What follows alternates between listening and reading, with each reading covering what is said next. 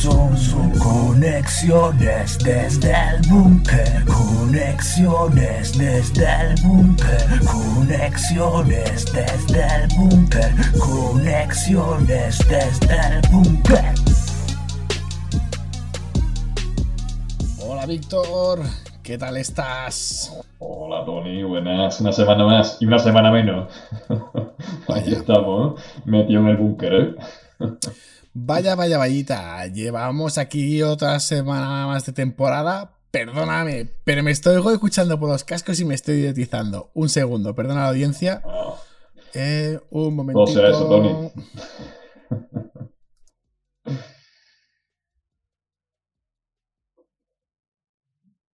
Hola, hola, probando. 1, 2, Sí, 1, 2. sí, seguro. Ya, mira, Fede, Fede está en el chat. Fede nos va a corroborar si, si se nos escucha bien o se nos escucha mal.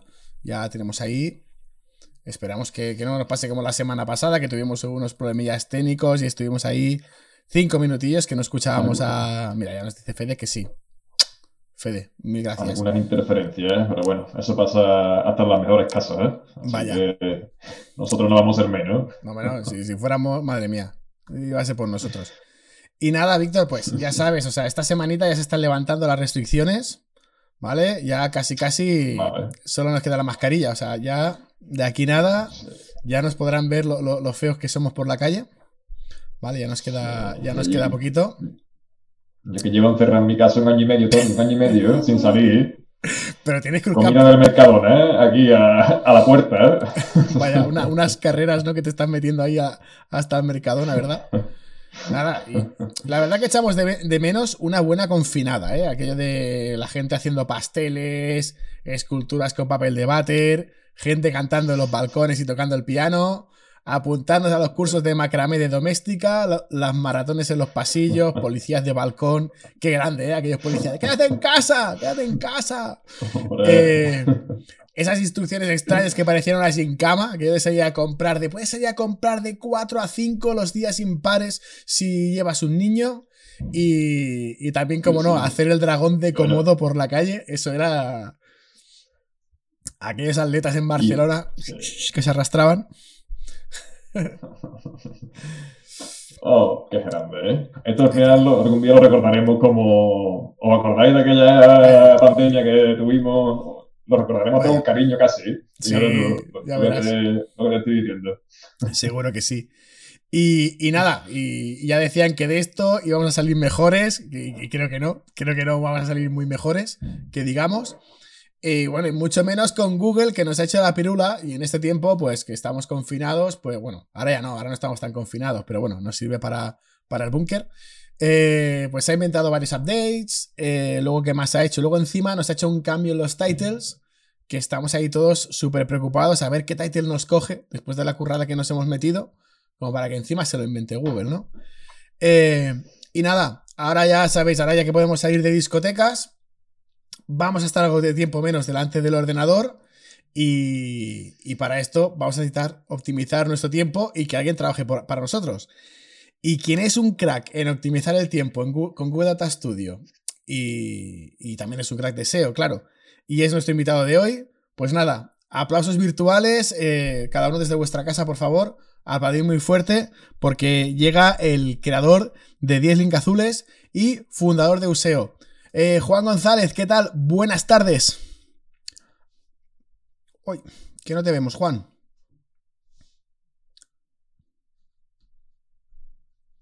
Uy, problemas técnicos. Está tardando. Ahora, No Juan. sé, Ahora no sé qué ha pasado. Que habéis has tardado en aparecer. Vale. Ya ha está. Se- se-. Gracias, muchas gracias a los dos. Buenas tardes y nada, gracias por tener aquí. Eh, gran presentación, eh, me ha gustado mucho. Muy bien traída ahí. por- como vamos a tener más tiempo, eh, eh, vamos a dedicárselo a, a, a Data Studio, por ejemplo, ¿no? Claro que sí. que no hay, no hay otra cosa mejor. Antes de empezar, siempre tenemos la pregunta típica, que, bueno, ya he visto antes que nuestra contraseña secreta es Cruzcampo. Eso, tú- tú chivala, tú Entonces, chivala. bueno, siempre preguntamos, siempre preguntamos a nuestros invitados cuál es su cerveza favorita. Pues a ver, eh, a mí últimamente, bueno, te digo últimamente que puede ser de a lo mejor de hace tres o cuatro años, pero me yo ni la había probado, la probé por primera vez eso, la probé hace como tres o cuatro años y me ha gustado bastante la Turia. Turia está muy bien. La, la probé una vez que fui a. La primera vez que fui a. La primera vez que la probé fue un. Estaba en, en Cullera, me parece, tal, y me la pusieron en la. Me la pusieron en de grifo. Y dije, hostia, ¿y esta cerveza? Qué buena esta. Y, y- y me enteré y era Turia la, tostada y tal. Y luego tengo la suerte de que la tienen en el Carrefour aquí cerca de mi casa y me la compro. Y, y tal. Un buen Pero- vamos. ¿no? ¿Esto qué hizo la Rita Barbera? ¿Drenó el río y lo metió todo en cervezas o cómo fue esto? Sí, no sé si fuera de Valencia es conocida, pero yo te puedo decir que, que está buena, que si, la, que si alguna vez la veis por ahí, la, la probéis, que está buena. Y luego, aparte, yo que sé, pues me gustan, luego me gustan la- las típicas, me gusta Alhambra, eh, ¿vale? Y, y- Clásico. y me gusta este de Galicia también, está bien, claro que sí. ¿Y qué piensas de la Cruz Campo? Ya que te tenemos aquí. En Cruz Campo, que- que es lo Eh, a ver, Cruzcampo en Madrid no está muy buena, ¿vale? la que hacen en Madrid no está Sevilla buena. y en Cádiz tampoco. ¿no? No, te lo, te lo voy a decir por qué. Porque una vez, a ver, yo tuve un bar, ¿vale? Yo tuve un bar con, eh, con amigos míos de una época. Y en el bar de al lado era un bar que, que hacían espectáculos de sevillanas y de tablao flamenco y tal.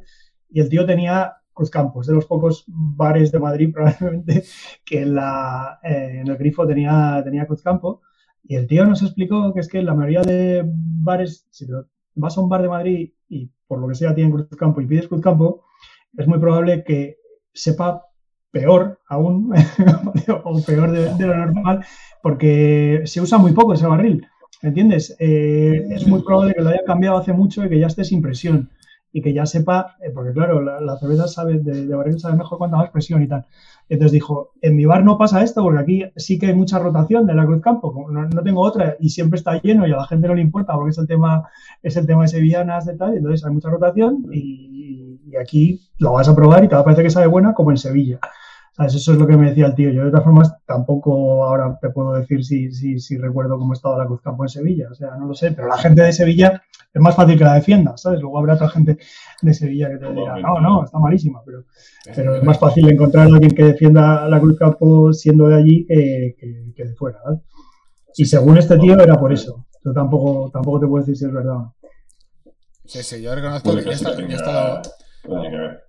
estuve en Cádiz aquí con, aquí con, el, con el maestro Víctor y reconozco que, que yo, era, yo era un gran crítico de la Cruz Campo hasta que la bebí en Cádiz. O sea, Así que la probó en carnavales. A ella, Supongo. a ella se le, a ella le supo a A lo gloria. mejor es que entonces cualquier cosa que hubieras probado te habría gustado. O sea, Ya. Yo creo que es, es la mezcla entre, entre, entre los chicharrones, eh, yo que sé, la chirigota, el carnaval, o sea, ah, va ahí entraba fresquita, Claro. fresquita.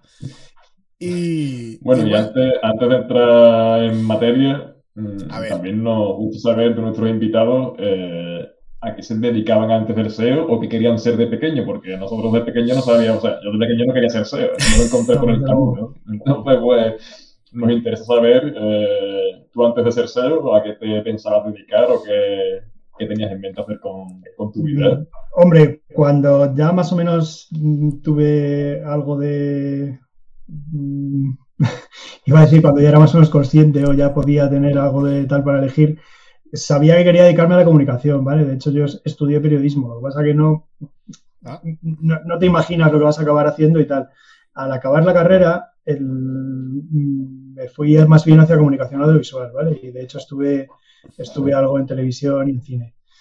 Y lo que pasa que mm, el gran cambio vino porque la, la- la gran crisis, la, la de 2008-2009, en, en ese sector, yo digo, diría que fue incluso antes y se vio como muy clara, o sea, era un, ahí se veía, sí que se veía, no era solo una mera crisis económica, coyuntural, era una cosa como de tecnología y se veía pues, o sea, yo, por ejemplo, trabajaba eh, con documentales que se emitían en Telemadrid y, y tal, y se veía mucho que, que hasta entonces estaba pagando mucho por un producto, que tal, que, eso iba a, bajar muchísimo, ¿vale? Porque la audiencia de pequeños canales claramente era la que mm, la que antes iba a ser eh, disrumpida, por así decirlo, por internet, ¿no? Eh, y tal, porque todavía los mm, Telecinco todas estas cosas han durado prácticamente hasta ahora y puede que duren, ¿vale? Porque realmente la televisión no acabó con la radio, ¿vale? Y no acabó con los periódicos, sino que siguió existiendo, pero ya no era a lo mejor tan mayoritaria como antes. Entonces, aquí pasa un poco lo mismo. eh, mm, Un poco donde yo estaba encajado, yo me di cuenta muy rápido que eso lo iba a disrumpir Internet claramente. e intenté reinventarme eh, lo antes posible y tal. Lo que pasa es que yo creo que, incluso lo hice muy rápido, porque el, primer proyecto que yo hice cuando yo no tenía ni idea de todo esto de Internet, ni siquiera sabía lo que era el SEO, ¿vale? Que lo empecé en 2009, eh, pretendía ser un poco como, pues poner a grupos de música independiente en vídeo y tal en, la web, ¿vale? Eh, en esa época, YouTube, por ejemplo, todavía no era muy mayoritario. Eh, de hecho, por ejemplo, YouTube no tenía vídeos en HD. Si querías subir vídeo en HD, tenías que usar la plataforma rival por entonces, que era Vimeo. Vimeo sí que ofrecía una cuenta premium y sí que podías subir vídeos en HD y tal. Que bueno, que luego Vimeo ha seguido existiendo como un producto de nicho, pero vamos, no es un competidor de YouTube, o sea, es, es, es otra cosa. ¿Vale? Entonces, lo que pasaba era que a los propios grupos, si les venías y les contabas que les querías grabar para poner en tu web y que les ibas a hacer un vídeo en HD muy bueno, que no sé qué, yo creo que, incluso ellos mismos desconfiaban un poco, les parecía un poco como en plan, bueno, a ver, pero esto qué es, que, me van a ir a coger mi música y, tal, y o sea, había un poco, no estaba claro, ¿vale? Y, e incluso luego les, les decías, pues mira, el vídeo está aquí y tal, y muchos vídeos no, muchos grupos no apenas lo promocionaban o tal, era como en plan, pues no. Entonces, en esa época, Internet, el, el vídeo en Internet, el audiovisual en, Internet todavía no estaba maduro y todavía no tenía su público y su cosa. Si hubiera sido como cuatro, cinco, seis años después, ya seguro que sí. De hecho, yo recuerdo mucha gente que me decía, joder, a mí me flipa tu web, soy súper fan de, esta música, de grupos que pones, pero es que tus vídeos no los puedo cargar. Es que me van súper despacio, no sé qué y tal, ¿no? Eh, había todos estos problemas un poco. Luego, claro, eh, a lo mejor, en, ya te digo, en 2014-2015 ese problema ya no, pero pero mi proyecto no, digamos que no, no aguantó tanto porque, claro, no, no, llegaba prácticamente, algo lo moneticé y eso, pero no, no, no era para dar de vivir. Lo que pasa es que haciendo eso me enteré de lo que era el SEO, me enteré de que necesitaba hacer SEO, me enteré, me enteré de que necesitaba aprender SEO y me puse con ello, yo soy muy, muy cabezón y cuando me pongo con una cosa, pues hasta que no, hasta que no la, la, entiendo por arriba, por abajo, por delante, por detrás y más o menos eh, eh, me quedo yo satisfecho que la domino y no la dejo, ¿no? Y entonces yo creo que llegué a aprender bastante SEO, como incluso más de lo que necesitaba ese proyecto en ese momento y tal, y llegó un momento en el que me daba cuenta de que el proyecto no iba a ningún lado, yo lo posicionaba muy bien, prácticamente cualquier post que pusiéramos ahí se posicionaba bien y tal, pero claro, yo decía, joder, si es que es más interesante, tiene más interés lo que sea ahora deseo que el, que el proyecto en sí mismo, ¿no? Eh, entonces, en cuanto algún así amigo, amigo de amigo me dio la oportunidad de, hacérselo a su negocio o a su web o a lo que sea, dije, sí, sin dudarlo, vamos a intentarlo, ¿no? A ver qué tal se da. Y así fue como empecé esto. Y... O sea que... Sí. Dale, Tony, dale. y de aquí Claro, fíjate la evolución, ¿no? ¿Cómo llegas a decir, oye, pues vamos a hacer una newsletter? O sea, ¿en qué punto? Sé, que es un salto bastante, bastante heavy, ¿no? Pero, pero fíjate, o sea, estás al principio en plan, voy a hacer yo mis pinitos y, llegas a generar una newsletter siendo, bueno, o sea, sé que es una que la gente normalmente es más humilde, ¿no?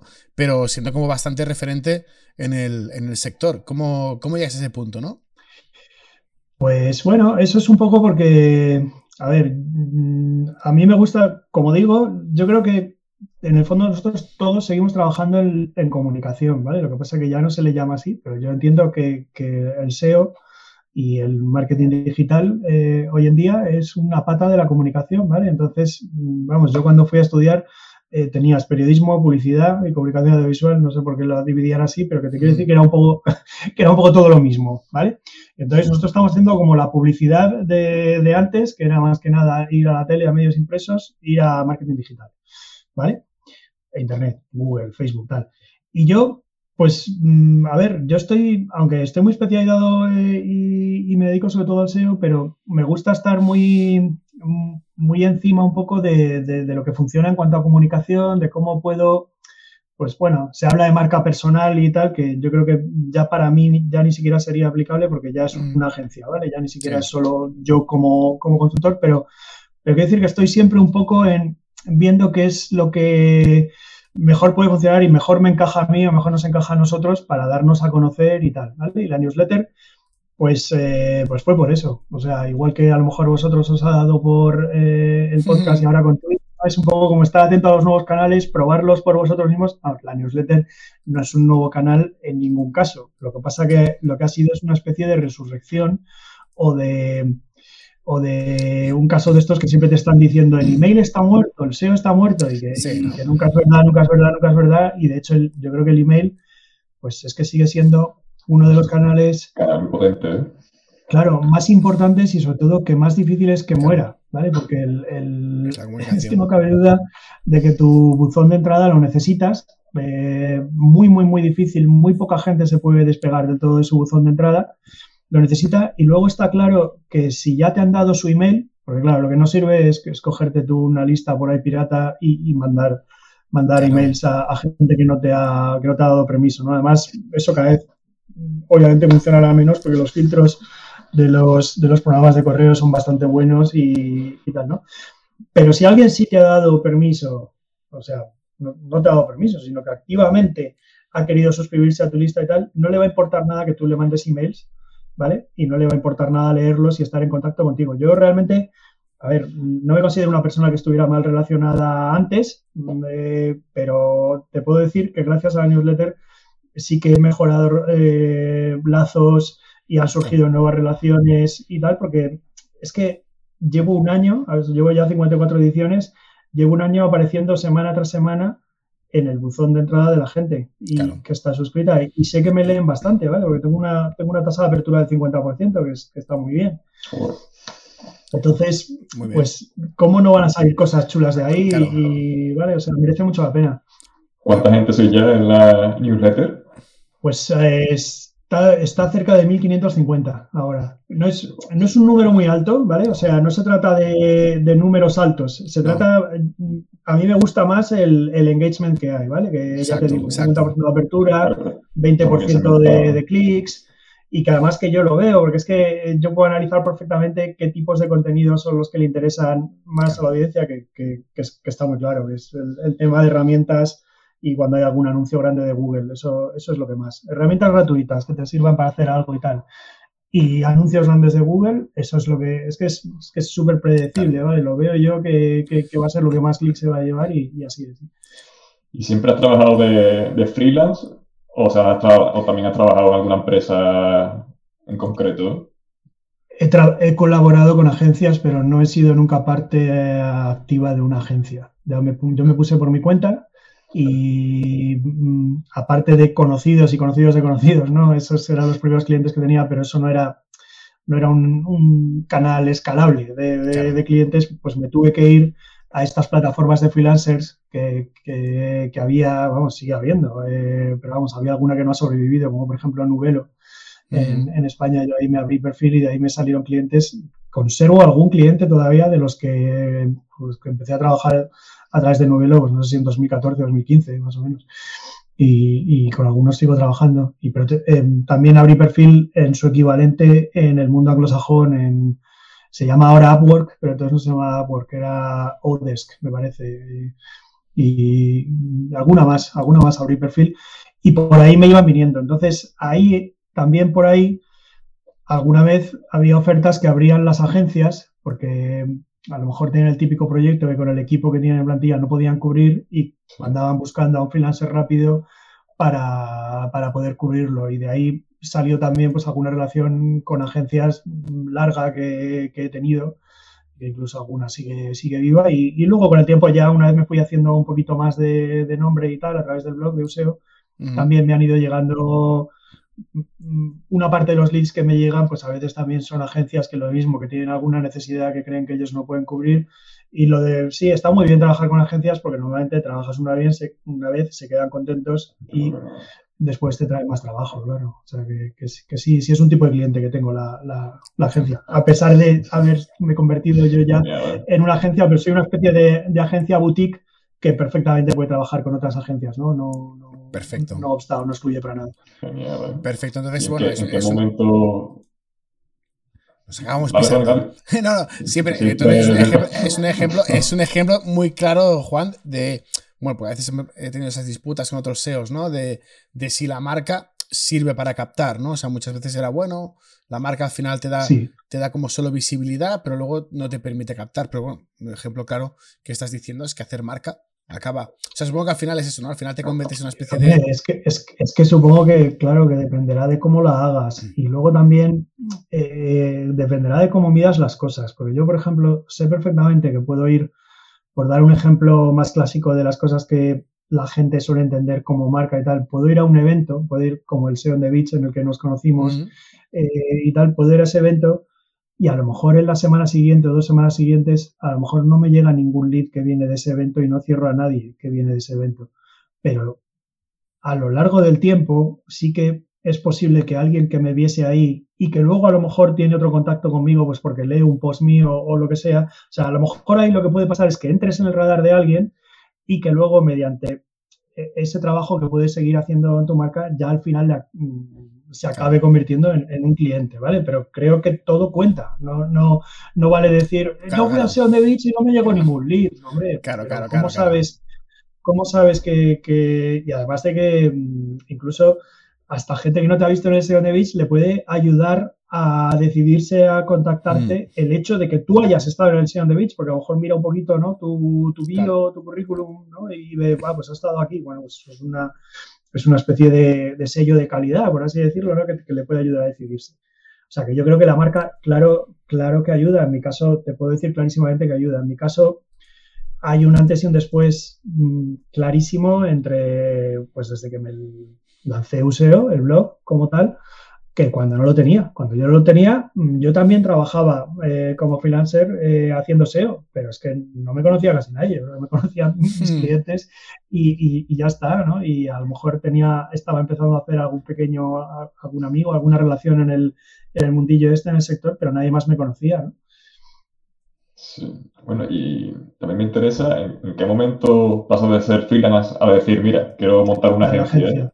¿En qué, pues, eh, bien, esto oficialmente, oficialmente, oficialmente, ese momento fue a finales de 2018, ¿vale? Eh, o sea que ahora ya llevaría casi tres años con, equipo, eh, pero realmente ya de antes había estado necesitando ayuda en momentos puntuales. De hecho, yo a lo mejor te puedo decir que cuando llegó a ese punto yo ya llevaba fácil año y medio o dos años sintiéndome un poquito desbordado para, para hacerlo todo. O sea, siempre a ver, a mí me gusta llevar los proyectos bien llevados y dedicarles bastante tiempo y tal, y eso es un poco incompatible con coger muchos proyectos. Pero claro, es muy difícil decir que no a proyectos, sobre todo si te llegan proyectos que tienen buena pinta, que te parecen chulos, que te parece que te permiten avanzar en tu carrera, ¿no? Entonces había esa contradicción, ¿no? Como en plan, joder, están llegando leads chulos que yo quiero coger y quiero hacer, pero si quiero llevarlos bien y mantener bien a los proyectos que tenía antes, esto va a ser muchísimo trabajo y para una sola persona esto es muy difícil y tal. Y lo que pasa que me,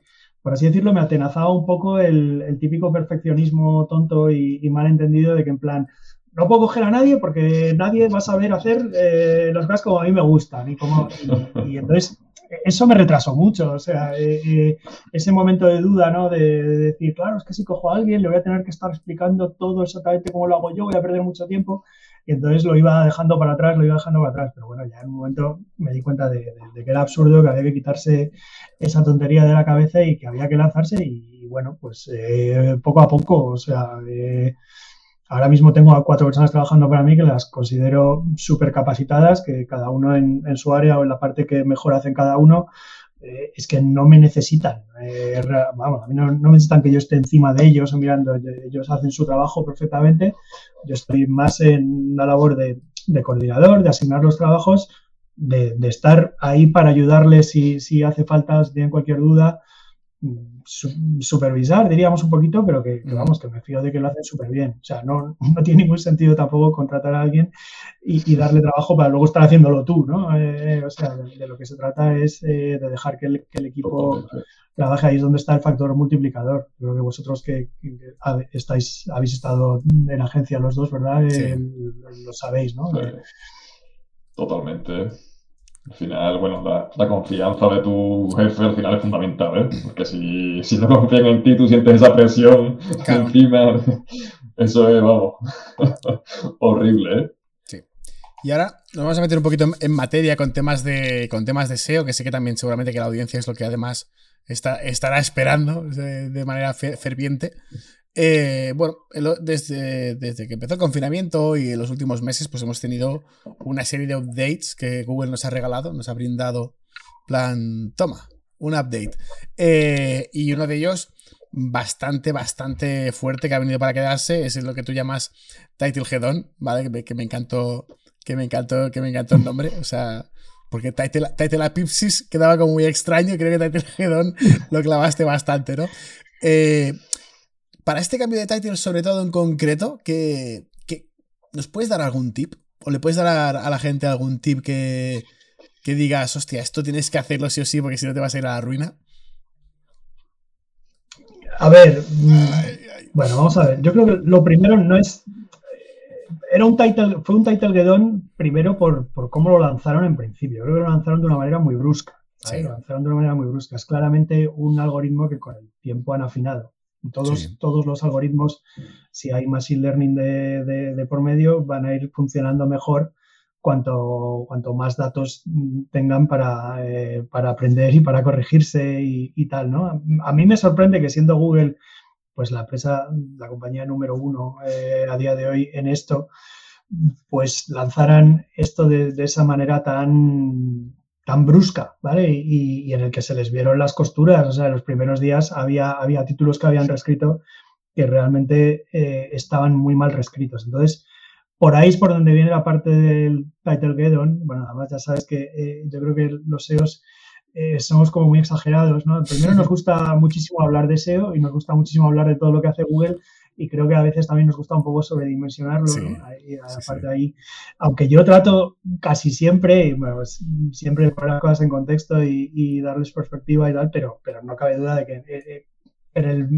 día que es que, que, se veía clarísimo que esto había entrado y que no era igual que, lo que estaba pasando ayer, ¿no? Que, era un poco desmadre que habían cambiado, entonces, bueno, pues por eso eh, se hablaba de Title y parecía que era una cosa un poco ha, pasado ya un tiempo, ¿vale? Ahora mismo ha pasado ya mes y medio así desde eso y, creo que está más moderada la cosa. Google insiste mucho. Siempre hay que decir que una cosa es lo que dice Google y otra cosa es lo que te encuentras de verdad, ¿vale? Eh, eh, hay discrepancias, ¿vale? Eh, a veces, en, este caso, hasta ahora yo creo que las ha habido, pero sí, de nuevo tengo fe en que cada vez las van a ir corrigiendo más. Pues Google insiste mucho en sus comunicaciones oficiales de que este algoritmo, en que este algoritmo lo están usando sobre todo para, digamos, corregir títulos en los que, digamos, que el propio webmaster, ¿no? La, propia web se ha equivocado.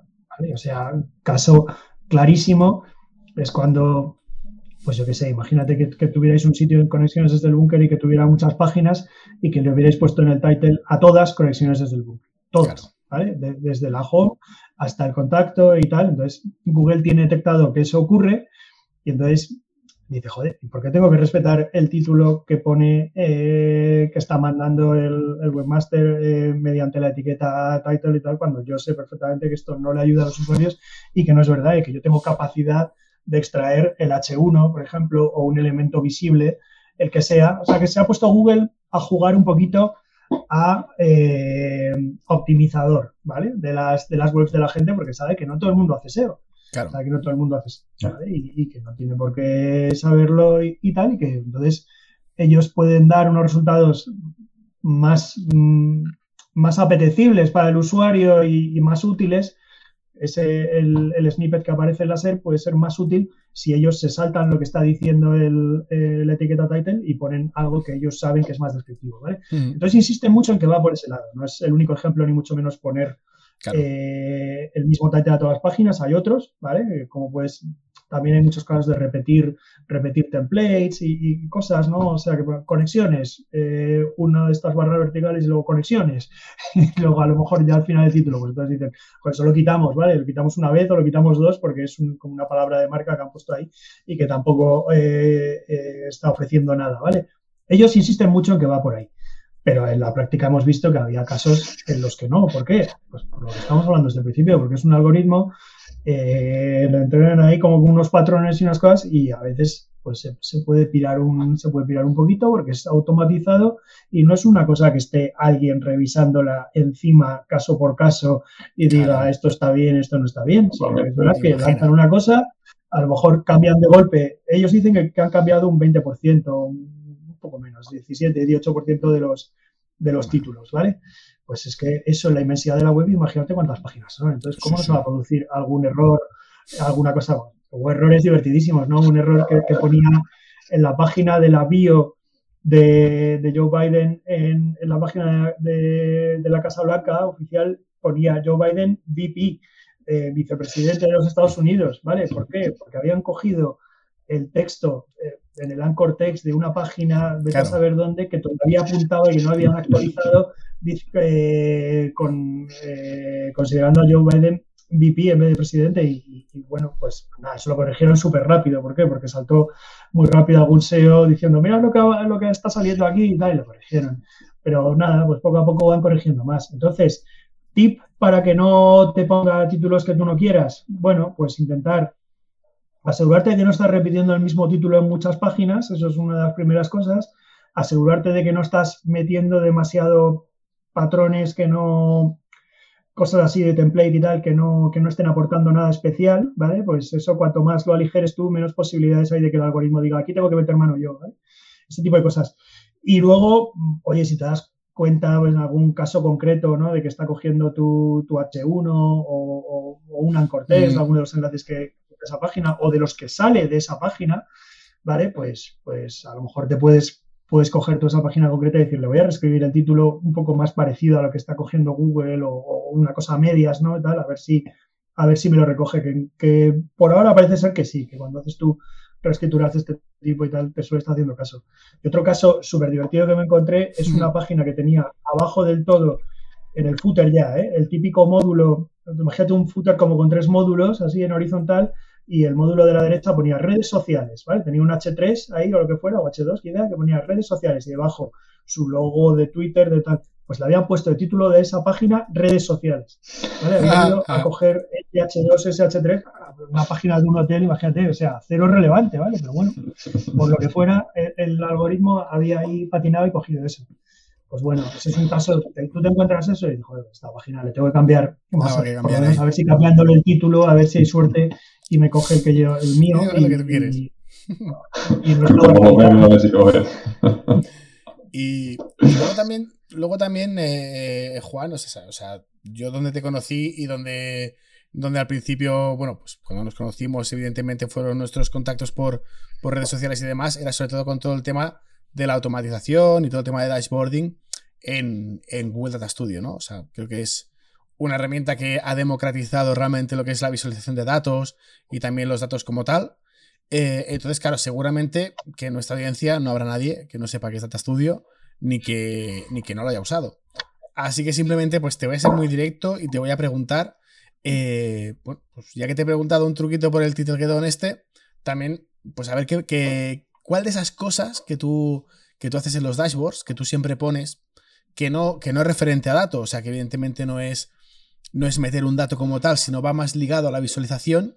¿Crees que... La presentación, ¿no? Sí. ¿qué, cosa crees que, tú le pones a tus presentaciones y a tus dashboards y marcan una diferencia eh, respecto al resto? O sea, ¿cuál es esa cosa que tú dices, hostia, esto si lo pongo, sé que voy a atrapar mucho más que si dejo el dato pelado? Vale.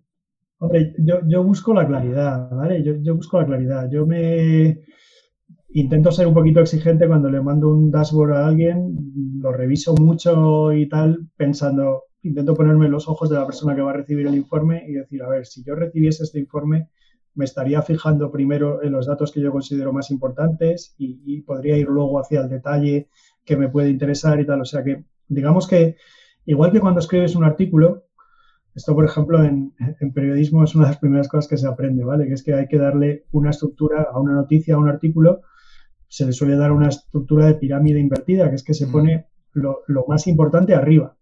lo más importante, lo primero que tiene que saber el lector es lo primero que se dice, para que si se pone a leer y deja de leer a los pocos segundos, por lo menos ha quedado con lo más importante. Ahora, si al tío le interesa y quiere profundizar, los detalles se van añadiendo en, en, orden de importancia que te parezca que tienen, se van añadiendo tal, tal, tal, tal, así, hasta el final, que ya al final de todo el artículo están los detalles de menos importancia. Eso es el estilo periodístico, cuando se leía un periódico, que sabes que iban ahí en una columna alargada y tal, arriba lo más importante y tal.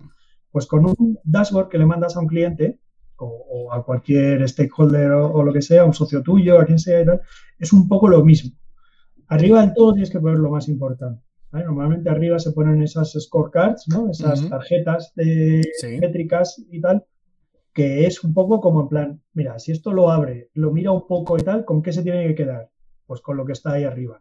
No pongas 18 métricas ahí arriba, porque es, es imposible que poniendo 18 métricas una al lado de la otra, eh, ahí te haces un poco de cacao. O sea que tú ahí tienes que hacer una labor de elegir, tengo este espacio, tiene que haber un poquito de blanco entre ellas, tiene que estar las cosas claras y tal, entonces voy a poder quedarme con cuatro o cinco métricas a lo mejor, las cuatro o cinco más importantes tienen que estar ahí.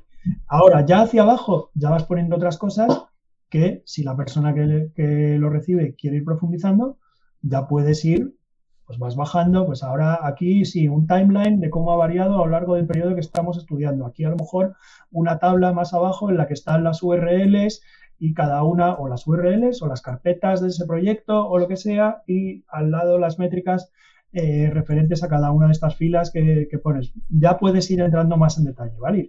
Digamos, si es un, es un informe.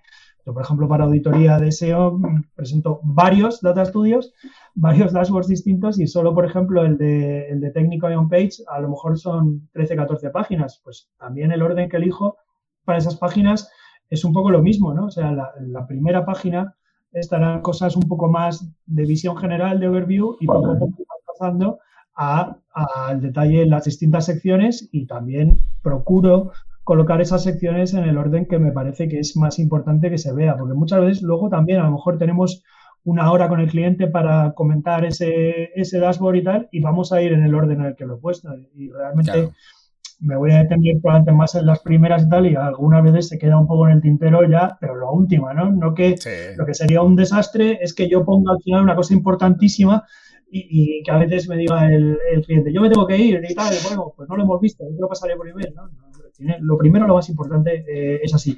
Y luego, eh, aunque un poco ya lo he dicho, pero yo creo que es interesante destacarlo, o sea, es, la claridad. Tú no, no, no puedes poner si yo porque llego a usar 13 o 14 páginas en un, en un dashboard y tal, porque hay mucha información, mucha información que quiero comunicar ahí, entonces hay que dividirla. No puede estar toda esa información, no puedo tratar de meterla en una sola página. Ahí se, se, vuelve loco eh, la persona que, que lo ve y, y, no, se, no se va a saber qué priorizar y qué tal. O sea que tiene que haber, para destacar algo, tú tienes que poner espacio en blanco por ejemplo. Eso es, fundamental también, ¿no? Es una cosa también clásica de, maquetación y de tal. Si tú quieres eh, que algo destaque, tendrá que estar rodeado de algo de espacio blanco. O sea, que en una página, pues no puede ser ahí un puto borrón de cosas y tal, sino que tiene que estar, tiene que estar todo más clarito, separadito y tal, y, y que no metas mucha información por página. O sea, es preferible tener varias páginas o tener varios dashboards tener varios dashboards al final es una gran solución en Data Studio porque también sabes que cuantas más fuentes de datos metes, cuanto cada una de esas fuentes de datos tiene más filas y tal, acaba yendo muy eh, acaba ocurriendo que, esto es interactivo, está genial, empieza a ir fácil. Y claro, cuando va despacio pierde tu tiempo al hacerlo, al analizarlo, al enseñarlo a otros y tal. Entonces, partirlo en varios dashboards también es una buena solución, porque cada vez cargas solo, ahora vamos a cargar solo todo este follón de datos que atañe a la parte de SEO page. Ahora, en cambio, vamos a cargar toda la parte que he sacado de Search Console y que eh, atañe a cómo está yendo el tráfico orgánico y que podemos ver tal. Y por otra parte, te voy a cargar la parte que atañe a la parte de SEO page, con lo que he sacado de HRDs, de eh, datos de enlaces, de tal por ejemplo. Una forma de, organizar lo que hago yo. Bueno, y ya otro tip sería, si, se puede pasar todo esto a BigQuery y conectarlo solo, con un solo conector, con el conector de BigQuery, ahí vamos. ¿Vale? Ahí ya sí, porque está haciendo todo el trabajo, eh, lo está haciendo la nube y, lo tiene muy bien montado ese conector con, con BigQuery y, a veces para fuentes de datos muy grandes, Incluso para una fuente de datos que sea como eh, un conjunto de todo y tal, pues conviene tenerlo en BigQuery que, es súper barato, ¿eh? que, Sí, sí. Te sorprenderías del, del, del- de datos que puedes meter ahí y lo poco que pagas por, por tenerlo. Sí, sí, sí. Y pues esa es, esa es una buena solución para que te- cuando te encuentras con el problema de que, joder, es que he hecho este mega dashboard que está fenomenal, que es todo Ya. muy bonito y que tiene un montón de datos, pero va lento. Ahora de repente Claro. me encuentro que va lento. Sí, sí, sí, sí. Pues sí, yo pues algo. Totalmente, ¿eh? Sí, sí. Encima BigQuery te Eso permite hacer. veces. sí, sí, encima BigQuery te permite hacer inner join, con lo cual también, También. o- también omites Otra muchas cosa cosas. Sí, sí. Otra cosa más que ganar, sí. Bueno, pues Bueno, con estos tips nos quedamos, ¿no? con esto nos vamos a quedar, con esta con estas cositas que nos... ¡Wow! Me he quedado yo sin batería justo cuando acaba la entrevista, madre mía. Eh, Apurando al máximo. sí, sí, sí, sí, sí. Pues nada, pues sí, pues nos vamos a quedar... Espérate, porque vamos a... Toma ya, fíjate qué rápido, arreglado. Pues nada, pues con estos nos quedamos. eh, y de verdad, Juan, mil millones de gracias por venir al búnker. O sea, tenemos muchas gracias ganas. por pasarte por aquí ¿eh? con nosotros. Un placer. Me, ha pasado muy bien y ha sido súper rápido. Ni, ni sabía que ya estábamos. Sí, sí, sí, sí, sí. Ahora ya, ya, ya estamos ahí, ¿vale? Ahora, bueno, no- mientras tanto, nos quedaremos nosotros aquí, cha- aquí charlando en el, en el búnker. Vamos a hablar de, de cositas.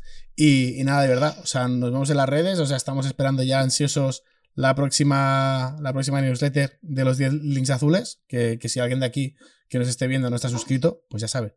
O sea, que se, que se vaya suscribiendo ya porque realmente Y Valor. Merece la pena, ¿eh? Genial. Bueno, pues nada, muchísimas gracias, Tony y Víctor. Mira. Eh, un placer. Juan, una pregunta súper rápida antes de marchar. Nos preguntan Sí. si del curso de doméstica también vas a hacer el nivel intermedio o avanzado.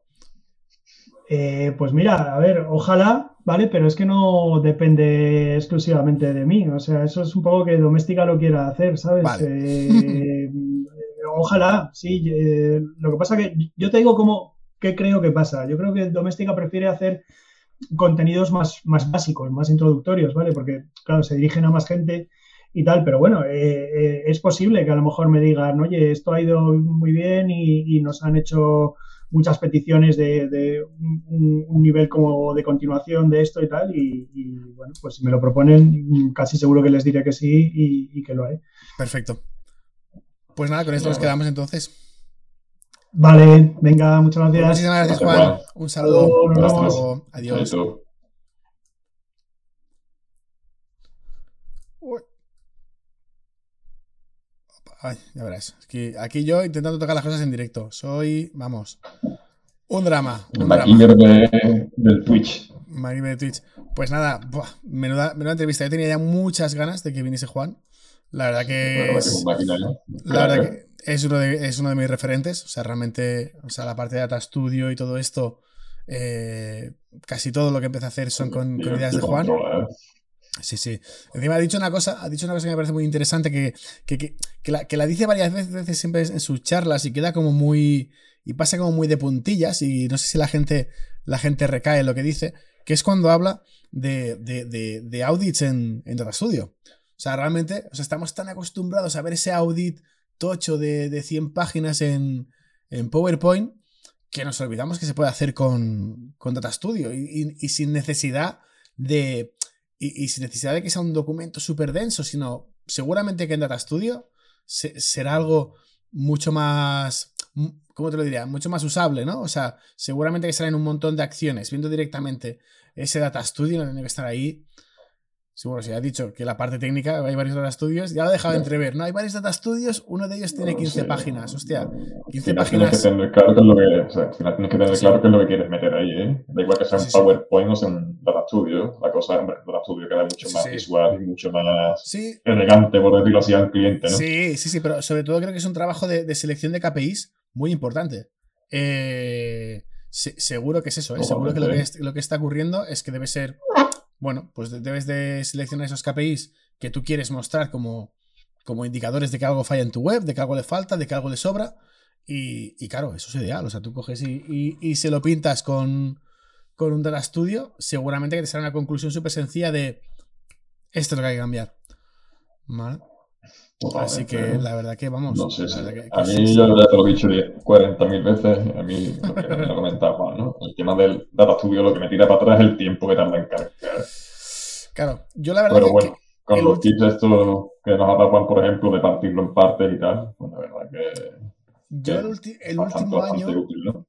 el último año y medio he estado trabajando en una agencia que la verdad que tenían un expertise súper fuerte, o sea, y, y me pareció una cosa que está muy olvidada, ¿no? O sea, tú normalmente en una empresa de, de SEO, pues si te fijas, ¿no? Empiezas a contratar SEOs, luego tú piensas, bueno, empiezas SEO en general, ¿eh? O sea, siempre empiezas, eh, empiezas por el specialist, ¿no? O por el, o el manager, da igual, ¿no? O sea, pero la persona que te va a dar el producto, ¿no? Tú haces SEO y te vas hacia, hacia el producto de SEO. Luego a veces te vas un poco hacia una parte técnica que siempre se basa, pues yo qué sé, en alrededor de tu, de tu disciplina. Si haces SEO, tú buscas a alguien que sea, por ejemplo, un programador que, puede que pueda implementar todo lo que tú quieres hacer. Y luego con, con Analytics igual, los Analytics al final coges una persona que es capaz de implementar toda la serie de códigos, de cookies, de data layers y de historias y los mete en una página web. Y así con todo. Pero sí hay una, hay una figura que a mí me fascina eh, en los últimos tiempos, que es el matemático. O sea, lo, lo estoy viendo en va- varias empresas. Matemáticos. Que tienen sobre todo perfiles eh, técnicos que cuando les metes a hacer cosas de este estilo, o sea, se te va la olla. Por ejemplo, yo donde he estado trabajando en el último año, año, año y medio más o menos, eh, teníamos un chico que era, que era matemático y con un perfil super junior. Y este tío cogía los, los, los big queries, o sea, era una pasada. O sea, tú le dabas chorro, chorro de información, no, no, no concreto ninguna, pero mucha información. El tío la metía en una sola, no sé, no sé, en una, en una sola base de datos, por decirlo así, en una sola tabla, la, la, la, la ensamblaba toda para que estuviese eh, de alguna forma, bueno, pues estuviese totalmente consolidada, por decirlo así. Y luego encima en, lo metía todo en, en BigQuery y luego los data studios, hostia. O sea, sacabas una de info que, que se te iba la castaña. final, Sí, sí. al final lo interesante del del Data Studio al final es cruzar los datos, evidentemente. Y con este tipo de, o sea, si ya eres matemático y, y empiezas a tú con, todo, con toda la información disponible, pues Claro. apaga y vámonos, ¿no? Claro, claro, pues si tú tienes un matemático, no solo te da la información, sino él, él solo te puede hacer machine learning, te puede hacer al- algoritmos. O sea, es que además era eso. O sea, yo alucinaba porque era plan, oye, ¿cómo podemos de- de- ver que, que este KPI, que este punto que estamos viendo es realmente interesante? ¿O cómo lo hacemos modulable con otra cosa? Pues el tío pues, se inventaba una fórmula y, y esa fórmula luego te devolvía un valor o te decía cuál de las siguientes URLs era la, la importante para optimizar. Y era como, wow, ¿sabes? O sea, y, y- y la verdad que yo alucinaba bastante, ¿no? O sea, eh, con, con lo que hacía este chico. O sea, No sé. realmente me parecía, me parecía bastante increíble. Así que yo, por favor, o sea, si, si desde aquí me No ve gente de agencias, estos perfiles de, de, de no analista de datos, porque analista de datos siempre pensamos en alguien un poquito más, eh, yo qué sé, alguien más que toca temas de analytics y tag manager. No, no, pensemos más en, en matemáticos, en gente que es capaz de hacer una fórmula metiendo alfas, deltas y, y mandagas raras. Por favor.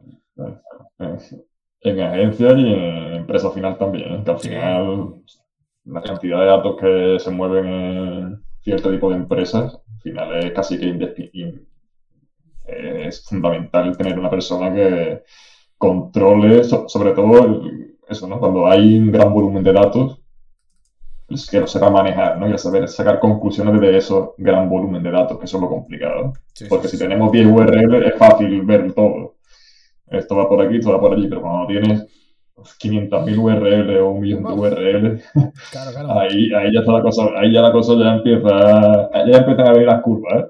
Claro, claro. Ahí eso- a venir las curvas. Claro, claro, ahí, Ojo, eso- ahí- ahí es cuando lo que dices, necesitas gente que esté acostumbrada o, o que, o que no le dé miedo. O sea, gente, yo siempre pienso, lo- pienso en esto, ¿no? Gente que sepa calcular el infinito. O sea, yo si me pongo a calcular el infinito, cuántas estrellas hay en el universo, la verdad que al final me da un síncope, me acabo quedando loco. Pero hay gente que coge y dice, sí, no sé, ¿sabes? A lo mejor tienen una serie de con- constantes y variables y ya está, y te- ya está.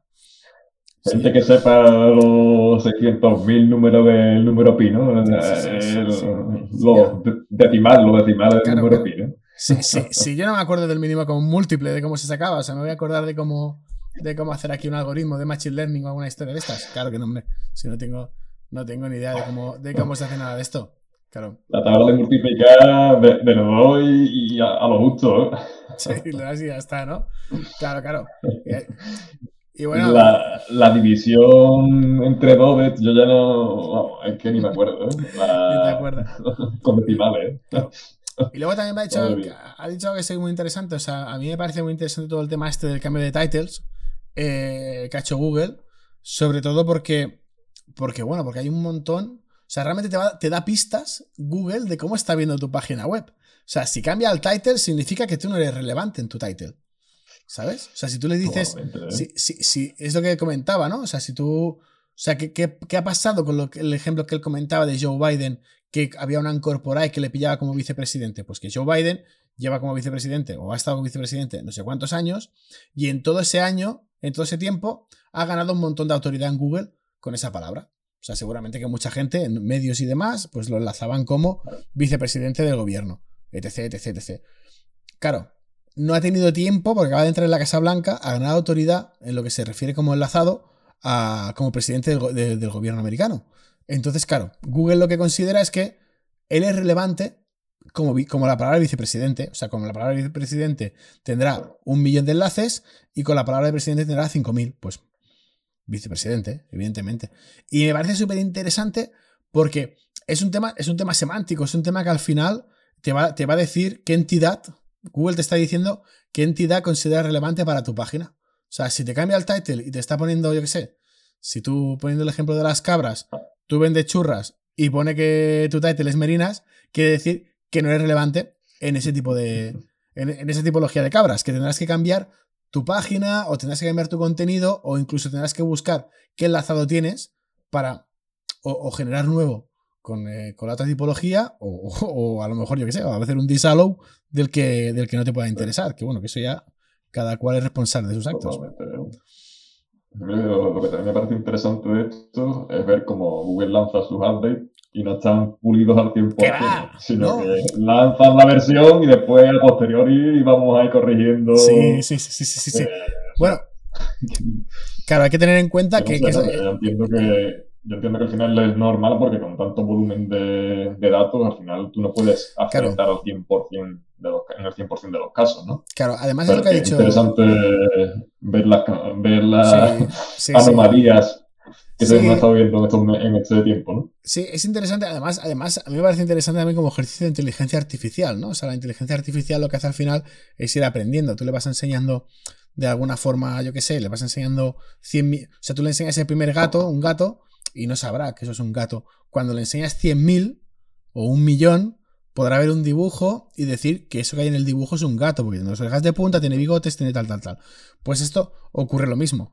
O sea, a mí me parece súper chulo, además, porque es que estoy convencido que Google no ha hecho nada. O sea, Google, los ingenieros de Google no han hecho nada. Hicieron el update y es y mejoras en el código, cuatro líneas, pero lo que es, lo que es la base de ese cambio de titles, estoy convencido que no han tocado nada. Que simplemente le han dicho, no. le han dicho a- al, bueno, al responsable, ¿no? Han dicho, Google Bot, dame chicha, que ya cogeremos y, y- Aprende, aprende. Claro, sí, sí, seguramente lo que, lo que habrán hecho es, bueno, con, el, con BERT y con, y con los algoritmos que tengan por ahí detrás, porque tienen mil millones de historias, pues habrá ido aprendiendo y habrá cogido y habrá empezado a reescribir esos datos, pero habrá sido a base de aprender. O sea, eso es lo que me fascina. Seguramente que habrá comido miles de millones de páginas hasta llegar a entender que, de qué hablan.